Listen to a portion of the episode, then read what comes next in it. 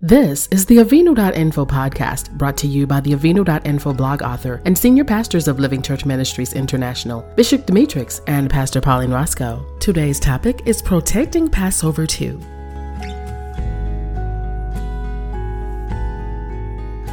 Our blog author, Bishop Demetrix Roscoe, sends this response to an Avinu.info reader. We want to thank you for your comments surrounding the use of the word Easter found in the book of Acts 12 and 4. We agree with your research of Western sources and citations. We have taught some of the same points and references where 29 places the Paschal Lamb, or Passover, appears in Scripture with more accurate translations.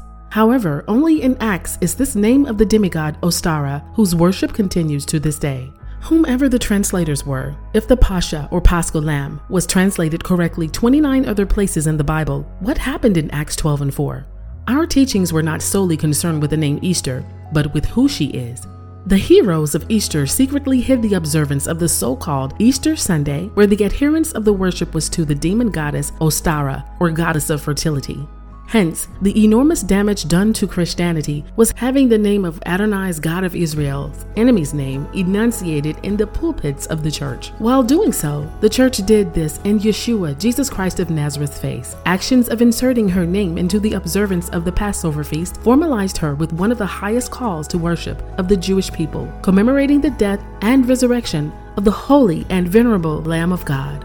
They gave glory to a demon. Bishop Roscoe says, My wife and I were invited to speak in Sicily and detected while in Rome it was more proper to give an invitation to salvation by introducing them to become believers in Jesus Christ, Yeshua, the anointed Messiah. The reason was because the term Christian carried a negative connotation. In Italy, it meant one who mixed beliefs. The same was true when we shared the gospel in the Philippines on the other side of the world. Jeremiah 44 15 through 17 of the Amplified reads, Then all the men who knew that their wives were burning incense to other gods, and all the women who stood by, a great assembly, even all the people who dwelt in Pathros, in the land of Egypt, answered Jeremiah, As for the word that you have spoken to us in the name of the Lord, we will not listen to or obey you, but we will certainly perform every word of the vows we have made, to burn incense to the Queen of Heaven, and to pour out drink offerings to her, as we have done we and our fathers, our kings and our princes, in the cities of Judah and in the streets of Jerusalem. For then we had plenty of food and were well off and prosperous and saw no evil. The Queen of Heaven is called Artemis in the book of Acts, where the apostles would have been infuriated with the church at such actions. She is the lunar goddess of fertility and worshipped by the Romans, predating Christianity and Judaism. Acts 19 and 27 of the Amplified. Now there is danger not merely that this trade of ours may be discredited, but also that the temple of the great goddess Artemis may come into disrepute and count for nothing, and that her glorious magnificence may be degraded and fall into contempt, she whom all of the province of Asia and the wide world worship.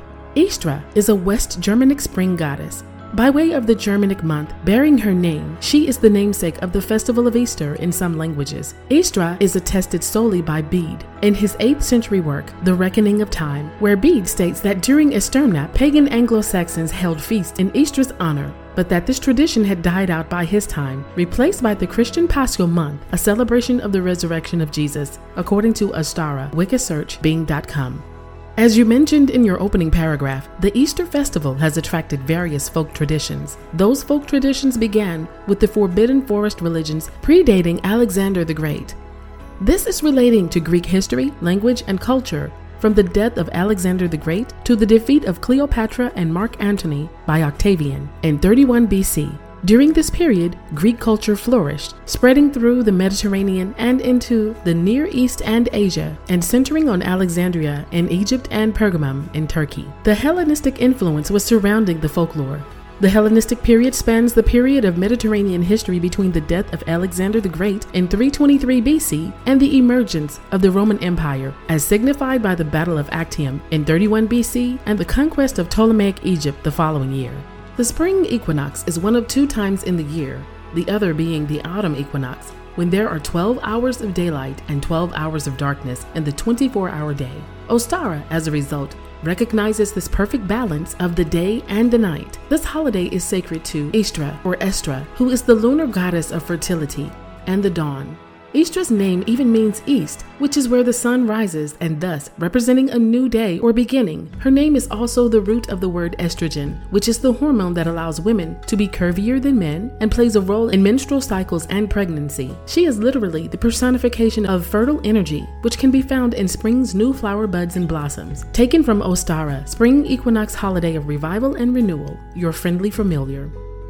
Acts 19 and 27 of the Complete Word Study Bible, so that not only this our craft is in danger to be set at naught, but also that the temple of the great goddess Diana should be despised, and her magnificence should be destroyed, whom all Asia and the world worshipeth. Acts 19 and 35 of the Complete Word Study Bible. And when the town clerk had appeased the people, he said, Ye men of Ephesus, what man is there that knoweth not how that the city of the Ephesians is a worshipper of the great goddess Diana, and of the image which fell down from Jupiter? Acts 12 4 through 5 of the Complete Jewish Bible, 2016. So when Herod seized him, he threw him in prison, handing him over to be guarded by four squads of four soldiers each, with the intention of bringing him to the public trial after Greek Pesach. So Kepha was being held under watch in prison, but intense prayer was being made to God on his behalf by the Messianic community.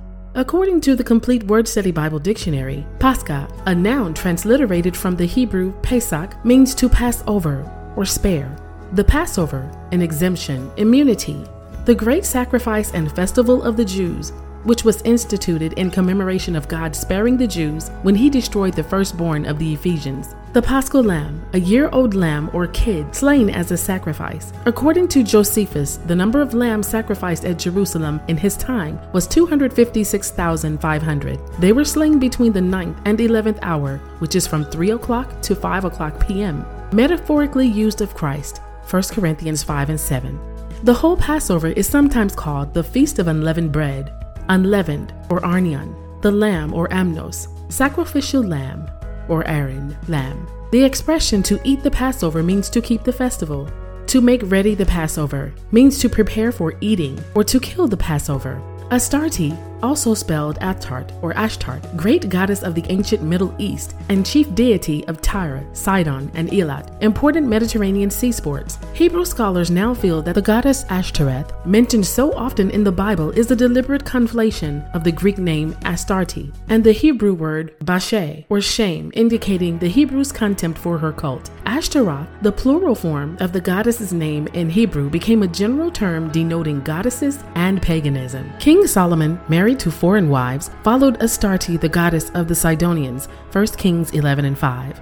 Later, the cult places to Ashtoreth were destroyed by Josiah. Astarte, or Ashtoreth, is the queen of heaven to whom the Canaanites burned offerings and poured libations. Jeremiah 44. Astarte, goddess of war and sexual love, shared so many qualities with her sister, Anath, that they may originally have been seen as a single deity. Their names together are the basis for the Aramaic goddess Atargatis. Astarte was worshipped in Egypt and Ugarit and among the Hittites as well as in Canaan. Her Akkadian counterpart was Ishtar. Later, she became assimilated with the Deities Isis and Hathor, a goddess of the sky and of women, and in the Greco Roman world with Aphrodite, Artemis, and Juno.